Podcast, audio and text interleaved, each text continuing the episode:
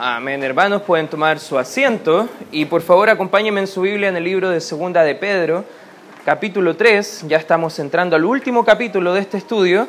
Y mientras que lo buscan, no sé si usted ha escuchado la, la, frase o el dicho, cada día se aprende algo que dice nuevo, ¿ya? ¿Por qué cada día tenemos la oportunidad de aprender algo nuevo? Es porque desconocemos muchas cosas que hay en nuestro entorno, en nuestra vida. Eh, a mí me gusta, por ejemplo, ver con mi esposa algunos videos de curiosidades, algunos animales extraños, algunas ciudades que a lo mejor nunca hubiésemos tenido la oportunidad de, de visitar o conocer, pero hay muchas cosas por las cuales nosotros podemos aprender. Incluso Will Rogers, que fue un escritor, dijo que todo el mundo es ignorante. A veces esa palabra es como bien fuerte y no nos gusta que nos digan ignorantes, pero él dice que todo el mundo es ignorante, pero en diferentes temas. Cada uno de nosotros ignoramos, desconocemos algunos temas que para otros es conocido, pero para otros no. Hay niños en, particular que empiezan a aprender mucho y, por ejemplo, a mí cuando era pequeñito, mi mamá siempre me molestaba que yo era como una Wikipedia pequeñita, porque siempre estaba viendo documentales y andaba diciendo datos curiosos que a nadie le importaba, pero a mí eran súper significativos. Y yo andaba diciendo, ¿tú sabías qué? Y yo llegaba a decir algunas cosas. Y muchos son así, y cuando hemos tenido amigos o conocidos así, aprendemos muchísimo, porque ellos saben un poco más que nosotros. Ahora, algunos son ignorantes por falta de oportunidad de aprender, algunos son ignorantes por falta de capacidad de aprender, pero como vamos a ver en el texto de, Segunda de Pedro, capítulo 3, algunos son ignorantes voluntariamente. Versículo 5 dice, estos, hablando de los falsos maestros, falsos apóstoles, estos ignoran de qué forma? A ver, ayúdame por favor. Segunda de Pedro, capítulo 3, versículo 5 dice, estos ignoran de qué forma? Ah, no es que no tengan la capacidad de aprender, no es que no tengan la oportunidad de aprender, no es que no tengan las herramientas para aprender, es como que ellos no quieren aprender, como que ellos quieren desconocer ciertas verdades. Versículo 8 dice, más, oh amados, hablando de creyentes, hermanos, nosotros, no ignoréis. El énfasis que vamos a ver en el día de hoy, y le he titulado al mensaje del día de hoy, no seas un ignorante, más bien conoce, porque todos nosotros tenemos la misma oportunidad de conocer al Señor. Amén, hermanos. Todos nosotros podemos venir a la iglesia. ¿Cuántos podemos venir a la iglesia a ver cuántos están en la iglesia el día de hoy? Amén. Ya creo que si no dijiste amén es porque estás en otra parte, no acá. Ya y te vamos a ir a llevar la predicación en otro lado. Algunos están quizás en la piscina con el calor que está haciendo acá. Muchas gracias, hermano Rubén, por esto. Eh, pero no debemos dejar de ver las oportunidades de aprender. ¿Cuántos de nosotros tenemos Biblia en casa? Amén. ¿Podemos leer la Biblia? Amén. ¿Podemos conocer del Señor? Bueno, entonces, ¿cuántos pueden orar? Bueno, a ver. Entonces, no debemos ser ignorantes de la voluntad del Señor, del Señor, sino debemos aprender a conocer a nuestro Señor. Pedro trató ya en el capítulo 2 el carácter y la conducta de estos falsos maestros, pero ahora va a tratar sus falsas enseñanzas. ¿Y cuál era la falsa enseñanza que va a desarrollar en el capítulo 3? Principalmente es que ellos negaban y cuestionaban, incluso se burlaban de la idea del Señor Jesucristo que iba a volver, de los juicios que traía Dios acerca de las naciones incrédulas y que además Él va a tener un reino milenial por mil años, como dice la palabra acá en la tierra. Fue algo terrenal. Algunos creyentes ni creen eso.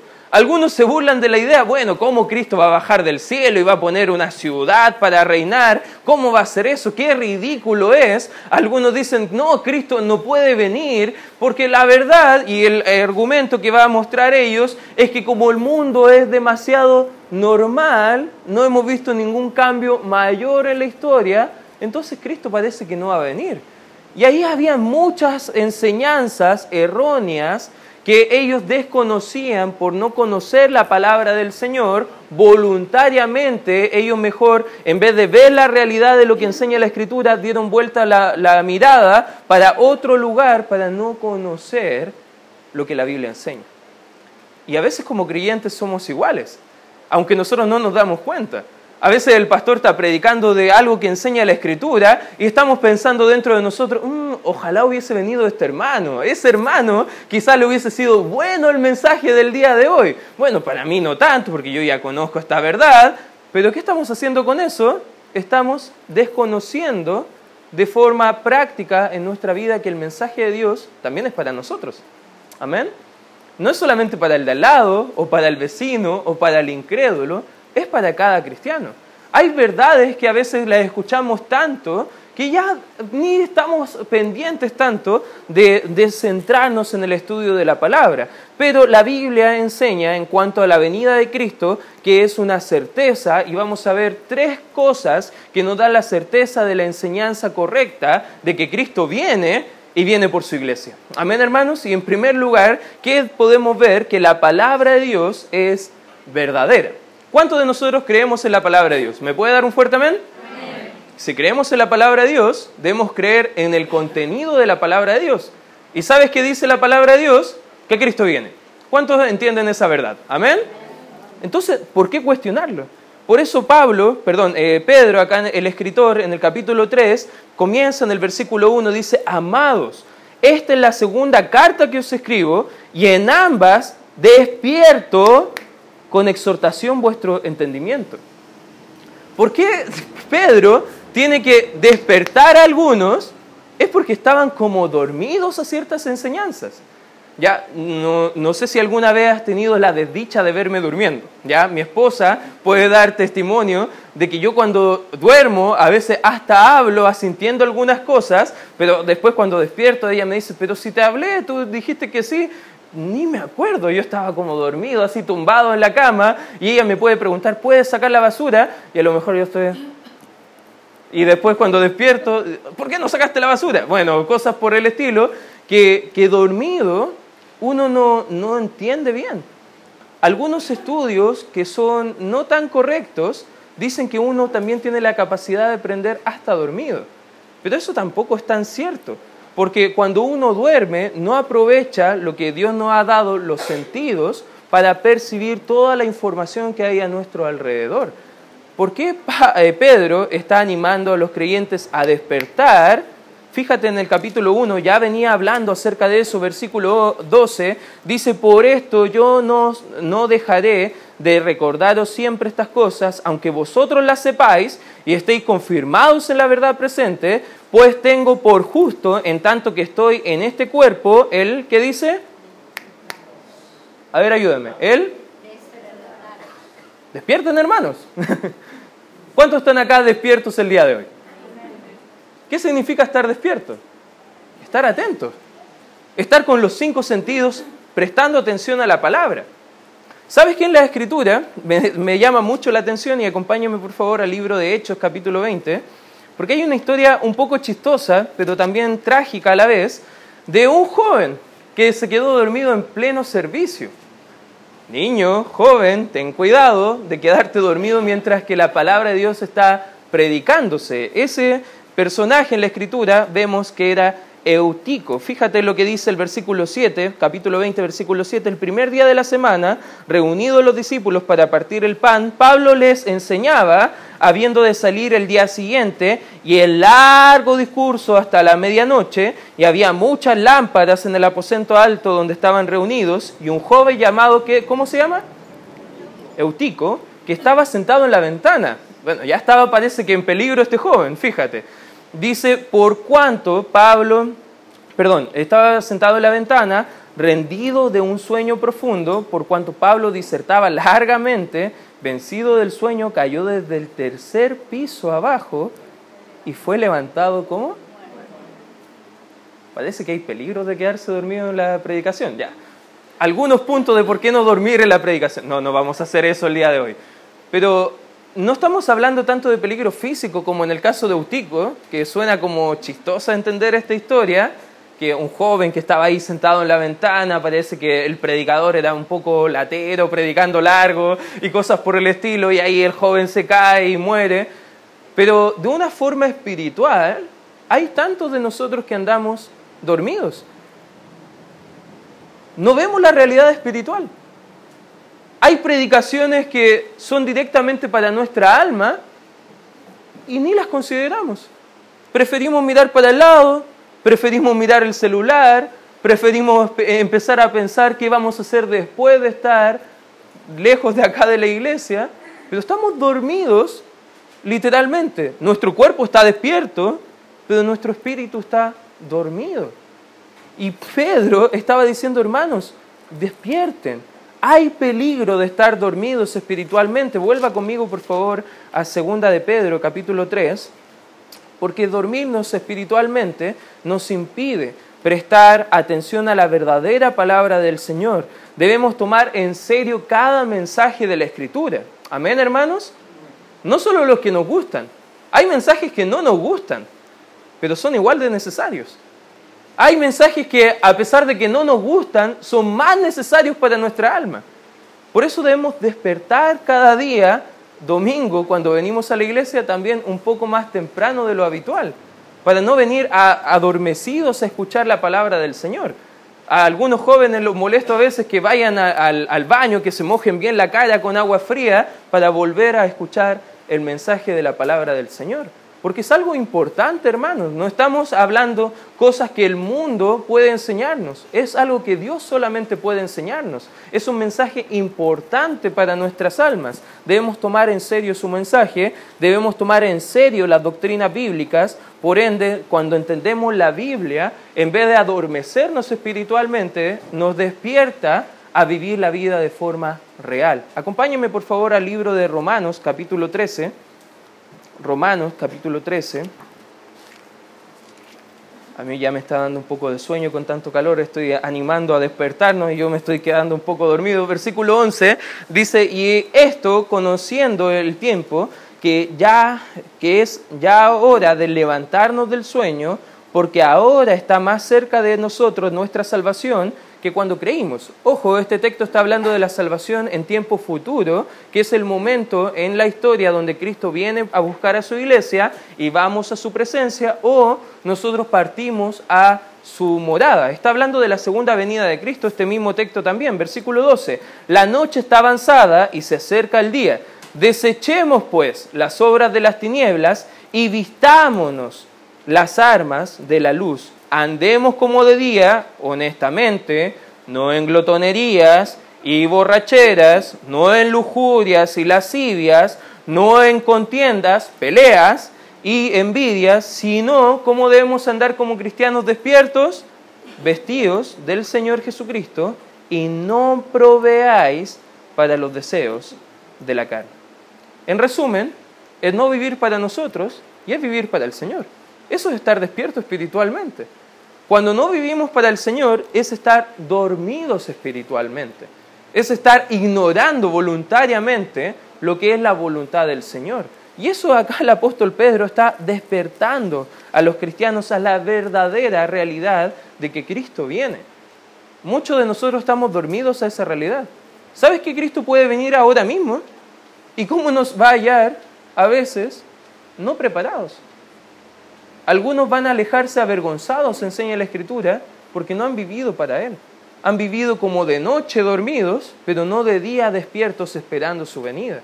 Por eso, hermanos, cuando entendemos la realidad de su segunda venida, no debe pillarnos dormidos, debe pillarnos despiertos haciendo su voluntad. Amén, hermanos. Hagamos su voluntad. Despertemos a la realidad. La Biblia enseña sobre los juicios de Dios, sobre la venida del Señor, y eso es algo que sí va a pasar porque la palabra de Dios es verdadera. Jesús lo enseñó en Mateo 24 y Mateo 25. El apóstol Pablo lo enseñó en Primera de Tesalonicenses capítulo 5 y Segunda de Tesalonicenses capítulo 1 y 2. El apóstol Juan lo enseñó en el libro de Apocalipsis desde el capítulo 6 hasta el capítulo 19 que Cristo viene, ya hay juicios reales para todos aquellos que no confesaron a Cristo como su Señor y Salvador. Incluso los días domingo en la tarde estamos estudiando acerca de esos juicios.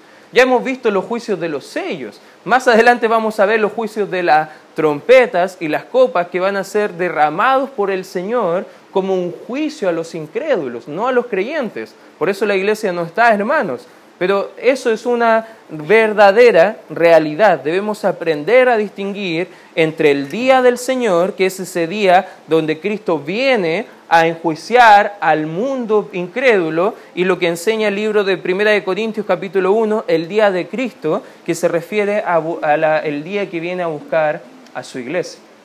Son dos días diferentes. El primero es donde nosotros conocemos realmente el tema del arrebatamiento de la iglesia, donde Cristo viene a buscar a su iglesia para poder cuidarlas del proceso de todos los juicios y ira, pero el día del Señor es cuando Él viene visiblemente ya a, reinar y a juzgar a todas las naciones. Hermanos, eso son una realidad que nosotros no nos debe provocar simplemente conocerlo, sino un cambio de actitud completo para vivirlo. La Escritura habla mucho de por qué algunos creyentes incluso se burlan de eso. Versículo 1 dice, para que tengáis memoria de las palabras que antes han sido dichas por los santos profetas y del mandamiento del Señor y Salvador dado por vuestros eh, apóstoles. Versículo 3, sabiendo primero esto, que en los postreros días vendrán, ¿qué dice? Andando según sus propias concupiscencias y diciendo, ¿dónde está la promesa de su advenimiento? ¿Cuándo viene Cristo? Oye, esa, eso lo vengo escuchando hace rato. Cristo viene, bueno, qué bueno que venga, dicen algunos, se burlan. Una vez estaba hablando con un amigo de mi papá yo le estaba hablando acerca de la segunda venida de Cristo, de la necesidad de recibirle a Él como Señor y Salvador, y él se empezó a burlar y dijo, bueno, yo, yo, yo sé que, lo viene, que, que Cristo viene. Incluso cuando yo era, era chico, bueno, ya trajo Michael Jackson la, la Pepsi y la Coca-Cola, bueno, capaz que también traiga Jesús la Pepsi y la Coca-Cola, y empezó a burlarse. No saben la rabia que me dio cuando empezó a burlarse acerca de la venida de Cristo. Pero hay mucha gente así. Hay pastores así. Hay pastores que enseñan que Cristo no viene de forma física. Incluso hay muchos que estudian libros que enseñan algo que se llama amilenarismo, que no existe el milenio, el reinado terrenal de Cristo, y enseñan otra realidad paralela que Cristo está reinando, pero de una forma espiritual en todos los corazones de los creyentes. Bueno, ¿y qué pasa con los mil años que enseña la Escritura? Bueno, para Dios mil años es como un día y un día como mil años. Justo vamos a ver ese texto que se refiere, pero no está hablando nada de eso la Escritura. Hermano, no debemos creer todas las tonteras que escuchamos en Internet. Amén. No debemos creer todo lo que un youtuber dice también acerca de la segunda venida de Cristo. Algunos dan hasta fecha. Hermano, hay gente que se está burlando literalmente de la venida de Cristo. ¿Por qué se burlan estas personas? Porque quieren seguir viviendo en sus pecados. Hay incrédulos que si tú le dices Cristo viene, ni lo van a querer tomar en cuenta, porque aman más su pecado que lo que quieren ponerse a cuenta con el Señor. Y eso es lo que pasa con estos falsos maestros, porque desde el día, dice el versículo 4, en que los padres durmieron, todas las cosas permanecen así como desde el principio, de la creación. Y eso nos lleva al punto número dos. No solamente el hecho que nos muestra que la venida de Cristo es verdadera porque la palabra de Dios es verdadera, sino que en segundo lugar la obra de Dios siempre ha sido consistente. Nosotros no podemos jugar a científicos y tratar de dar fechas exactas acerca de cuándo Cristo viene, porque ya en los tiempos del apóstol Pedro, filósofos y científicos decían, Dios no interrumpe en su creación estable, por ende Cristo no puede volver porque la creación es estable y va mejorando. Pero a medida que vaya progresando la verdadera ciencia, se han dado cuenta que el mundo no está progresando, evolucionando, sino que está en degradación. El mundo está cada día peor. Tú puedes ver solamente cómo está el clima actual. Está peor que antes. Tú puedes ver los mares cómo están. Está peor que antes. Y la escritura dice que cuando todo eso vaya de mal en peor, es cuando Cristo va a venir. Ellos decían, bueno, Cristo no puede venir, Dios no puede venir, porque todo es tan estable. Ellos decían también que la promesa de su venida no era verdad. Incluso muchos científicos y ateos el día de hoy ignoran voluntariamente por su conciencia de que Cristo no existe o ignoran la verdad de algunos hechos científicos incluso que avalan la Biblia y el mensaje de la Biblia simplemente por voluntariamente no estar de acuerdo con lo que la Biblia enseña. Pero nosotros que conocemos la Biblia sabemos que la Biblia es verdad. Amén, hermanos. Y sabemos que lo que la Biblia enseña acerca de la obra de Dios es consistente. ¿Qué ejemplo va a mostrar acá el escritor? Vamos a ver en el versículo 5, eh, dos ejemplos que va a mostrar. Versículo 5 dice, estos ignoran voluntariamente que en el tiempo antiguo fueron hechos por la palabra de Dios los cielos y también la tierra que proviene del agua y por el agua subsiste. ¿Qué está citando acá Pedro? El Génesis. Génesis capítulo 1 dice que dijo Dios, ¿y cómo fue la creación? Fue hecha. El Espíritu de Dios se movía creando también. ¿Sabes qué? El poder creativo, creador de la palabra de Dios, no debemos ignorarlo. Dios creó todo, no con sus manos, sino con el poder de su palabra. Eso es una verdad que nos debe llamar a nosotros a atención, porque si su palabra es verdadera, su palabra tiene poder para obrar en cada uno de nosotros. Amén, hermanos. Su palabra es verdadera. Dios creó los cielos y la tierra con su palabra, y el texto también nos muestra que la creación fue por su palabra y se mantiene también por su palabra. Acompáñenme por favor al libro de, Salmos, capítulo 33. Salmos capítulo 33, versículo 9. Salmos capítulo 33, versículo 9. Dice la escritura, porque él, ¿qué hizo? Dijo. Y fue hecho. Él mandó, ¿y qué dice? Así fue la creación. ¿Lo cree, hermano? Pero algunos enseñan hoy en día que Dios utilizó ciertos procesos evolutivos para que todo lo que vemos ahora sea hecho. Son científicos teístas, algunos evolucionistas teístas, que enseñan tratando de conciliar de mala forma lo que es la ciencia con lo que tuercen la palabra del Señor. La Biblia es clara. La Biblia dice que Dios creó todo por su palabra. La Biblia lo va, lo va clarificando como un hecho consistente, que Cristo puede hacer lo que sea si Él lo dice. Amén. Fíjate lo que dice el versículo 6. Dice, por lo cual el mundo de entonces pereció anegado en agua. Bueno, un versículo cortito, pero ¿a qué está haciendo referencia? A ver, algún niño o algún joven que me ayude. ¿Cuál fue el evento bíblico que nos muestra que todo fue destruido por grande cantidad de agua? ¿Se acuerdan? El diluvio. Ya, ¿cómo se llama? El diluvio, ¿cierto? Dios provocó y dio un dictamen de juicio. Noé, pregonero de justicia, ya lo hemos visto en, Primera de Pedro, capítulo, eh, perdón, Primera de Pedro, que él predicó por 120 años y la gente no quiso escuchar. Dijo, va a llover. La gente se burlaba. ¿Qué es eso? ¿Caer agua del cielo? Eso no existe. Eso no puede ser. Va a salir agua de abajo de la tierra. Pero ¿cómo si eso nunca ha sucedido? Y la gente se burlaba de Noé.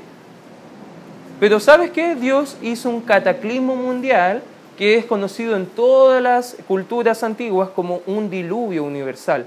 Ese evento cataclísmico cambió toda la geografía por completo, por razón del tiempo, no lo vamos a buscar, pero puede leerlo en casa el Salmo 104, donde dice que durante el evento del diluvio las grandes montañas subieron y los abismos de los mares bajaron, creando toda una morfología, una geografía completamente diferente de lo que es nuestro mundo actual. La escritura también enseña que ese evento provocó no solamente casi la extinción de la, humanidad, pero también de muchos otros animales, dentro de ellos también los dinosaurios. Pero eso lo vamos a hablar en otro momento quizás, con algunos curiosos que quieren conocer acerca de algunas cosas más, pero el cataclismo, Dios envió un juicio, la gente ignoró ese juicio, pero en algún momento Dios envió ese juicio y lo ejecutó, porque la obra de Dios es consistente con su palabra. Ellos no creen que Dios cambie el curso natural, pero incluso en los días de Noé lo prometió, lo hizo y lo va a hacer nuevamente. Si vamos al libro del Salmos, capítulo 115, mire, acompáñeme por favor ahí, Salmos capítulo 115, versículo 3, dice, nuestro Dios está en los cielos, todo lo que quiso, ¿qué dice? Ha hecho. La segunda venida es algo que Él quiere. El juicio al incrédulo es algo que Él quiere. La bendición a los justos es algo que Él quiere. Y según este texto, todo lo que Él quiso, ha hecho. ¿Y sabes qué? Lo que ha prometido en su palabra que va a hacer, adivina qué, lo va a hacer. Porque Él no miente. Amén, hermanos. Su obra es consistente. La palabra sostiene al mundo actual. Si volvemos a segunda de Pedro, el versículo 7, dice, pero los cielos y la tierra que existen ahora están reservados por la misma palabra, guardados para el fuego en el día del juicio y de la perdición de los hombres impíos. Cuando fue el diluvio universal, Dios colocó un arco iris, que fue la promesa, no del el movimiento LGBT y no sé qué otra sigla más, que no tienen nada que ver con la promesa de Dios acerca del arco iris, que era que Dios no iba a destruir nunca más el mundo con agua, sino que la siguiente vez que iba a venir juicio, iba a venir por fuego. Y vemos que la escritura lo sigue confirmando. Eso ha pasado miles de años atrás, pero un día va a pasar. Puede ser hoy, puede ser mañana, no lo sabemos, hermano, pero sabemos que la obra de Dios es consistente. Cuando Él promete algo, lo cumple. Y nosotros debemos estar atentos también a los juicios de la palabra de Dios. Y en tercer lugar, también vemos la voluntad de Dios es misericordiosa. Versículo 8 dice la Escritura, mas, oh amados, no ignoréis esto, que para el Señor un día es como mil años y mil años como un día. ¿Qué está pasando acá? Es que ellos decían, bueno, ha pasado tanto tiempo que Dios ha prometido un juicio por fuego y todavía no ha ocurrido, bueno, quizás Dios miente no solamente ignoraron el mensaje de Dios, sino que estaban ignorando el carácter de Dios. Sabemos que Dios no es igual que nosotros. Dios es un Dios eterno. Él siempre ha existido. ¿Lo entiendes eso? Tú sabes que entonces el concepto de tiempo que nosotros regimos, para Él no es lo mismo que para nosotros. Eso es como una paráfrasis para ayudarnos a entender que en términos de tiempo, el Señor no está apurado para hacer su voluntad. No es que te dice hoy que va a destruir el mundo y mañana lo hace. Dios es muy paciente. ¿Cuánto tiempo tardó entre dar la promesa a Abraham de darle un hijo y que vino ese hijo? ¿Un día? ¿Un año? ¿Un par de años? ¿Muchos años? ¿Cuánto fue? Muchos años. Dios prometió dar una nación grande. Muchos años pasaron.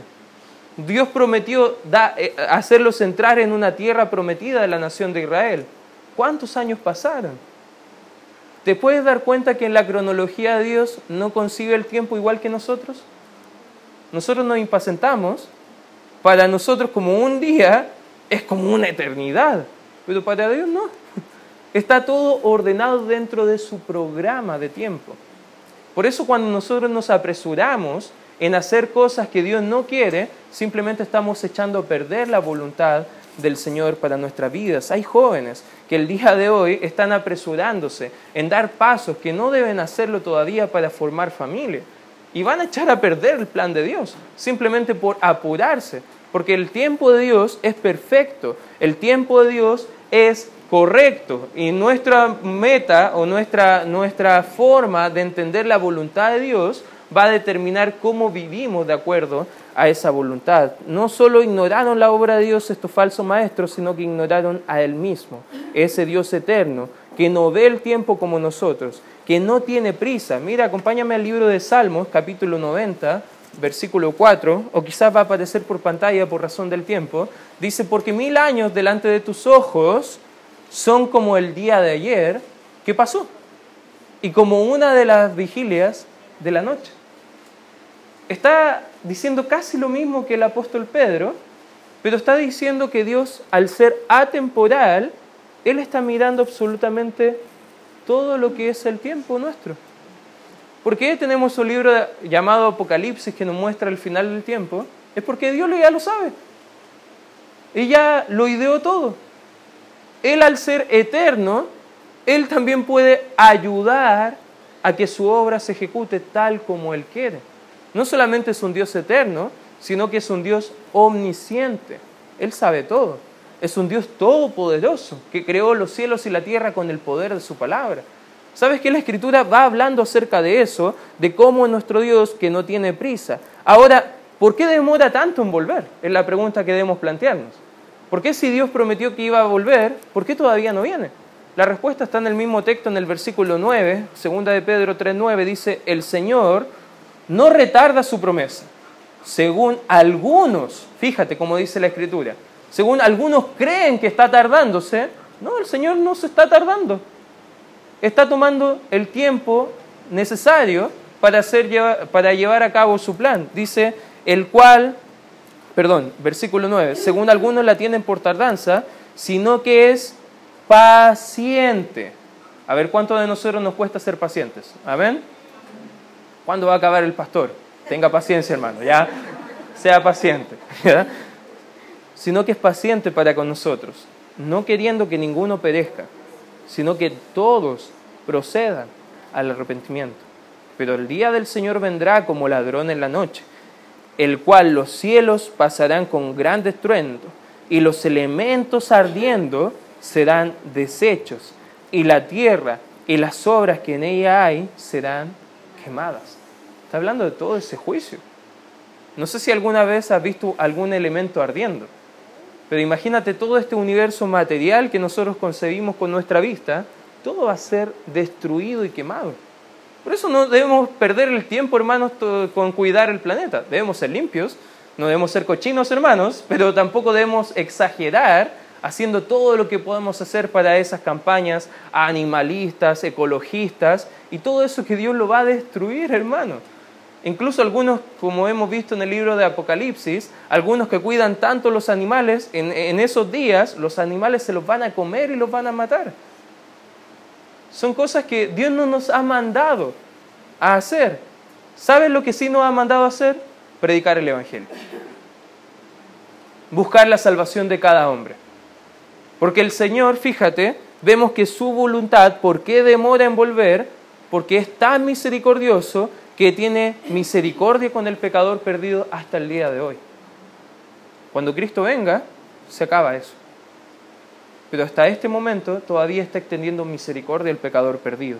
Dios está llamándole, según el versículo 9, a un arrepentimiento. ¿Qué es el arrepentimiento? Es un cambio de mente que se traduce en un cambio de conducta. Cuando vemos que el pecador debe arrepentirse de sus pecados, ¿qué es eso? es cambiar la mentalidad de disfrute del pecado y es comenzar a aborrecer lo que llevó a Cristo a la cruz y ahora mi conducta va a ser diferente hacia el pecado. Ya no lo disfruto, lo aborrezco, me aparto, busco lo más que puedo la santificación. Pero también la escritura, como mostró el hermano Mirko en Hechos 20:21, el arrepentimiento es para con Dios pero también la fe es para con el Señor Jesucristo. ¿Y qué es eso, hermanos, cuando ese cambio de mente, que se traduce en un cambio de actitud, no solamente aborrezco el pecado y soy salvo, sino que debe ser un cambio de actitud en mi comunión y mi relación con el Señor. Ahora me acerco a Él por fe para que Él me salve. Ahora me acerco a Él para que Él me ayude. Y ese arrepentimiento es lo que quiere que cada incrédulo, cada perdido, está extendiendo Dios su misericordia para que pueda arrepentirse y volver a Él. Esa es nuestra tarea, hermanos. Pero fíjate, tiene misericordia con el perdido, pero tiene paciencia contigo y conmigo, que somos creyentes. Fíjate nuevamente el versículo 9. El Señor no nos retarda su promesa, según algunos la tienen por tardanza, sino que es para con los incrédulos. ¿Eso dice? ¿Con quién es paciente Dios? Con nosotros. Hermano, ¿por qué Cristo no viene todavía? ¿Por qué hay tanto trabajo por hacer con el evangelismo? Ayer estaba enseñando el hermano Carlos a los jóvenes de un grupo de cinco varones misioneros en las selvas del Ecuador. Uno más conocido que el resto, llamado Gimelio. Él creía en lo particular que este pasaje tenía tanto que ver en la venida de Cristo que él quería alcanzar a cada perdido, de cada comunidad no alcanzada, porque si llegábamos con el Evangelio a cada etnia, a cada tribu, a cada nación, Cristo podía venir. Y ese joven amaba tanto a su Señor que, ¿sabes qué? Ni le importaba su vida porque quería alcanzar al mundo entero para que Cristo viniera pronto. Ahora, ese pensamiento, no sé si es tan correcto bíblicamente hablando, pero qué hermoso sería que también tuviéramos así mismo la pasión de ver que los perdidos puedan conocer al Señor, de que nuestros familiares pudieran conocer a Cristo, de que nuestros amigos pudieran venir en arrepentimiento y fe hacia el Señor. ¿Sabes qué? Cuando entendemos que Cristo todavía no viene porque tiene misericordia con el mundo perdido, pero tiene paciencia contigo y conmigo, no debemos exagerar de la paciencia del Señor. Amén, hermanos. Debemos ponernos en marcha para predicar el mensaje, para alcanzar al perdido. ¿Cuándo vendrá el Señor? Nadie sabe cuándo. Cuando el mundo se sienta seguro, enseña la Escritura, quizás ahí vendrá. ¿Cómo está tu vida, hermano? ¿Estás cómodo? Probablemente Cristo puede venir pronto. Quizás todavía no has alcanzado a tu familia, pero el mañana no está comprado para ellos, ni tampoco para ti. Pueden partir antes a, a otro lado que no es con el Señor, sino que es una eternidad apartada completamente del Señor. No tenemos el mañana asegurado. Dios tiene paciencia, pero ¿sabes qué? La Biblia enseña que su paciencia se acaba. El día del Señor viene y cuando suceda, el mundo sufrirá, el incrédulo será juzgado, el mal será castigado. Pero te hago una pregunta, ¿dónde estás tú?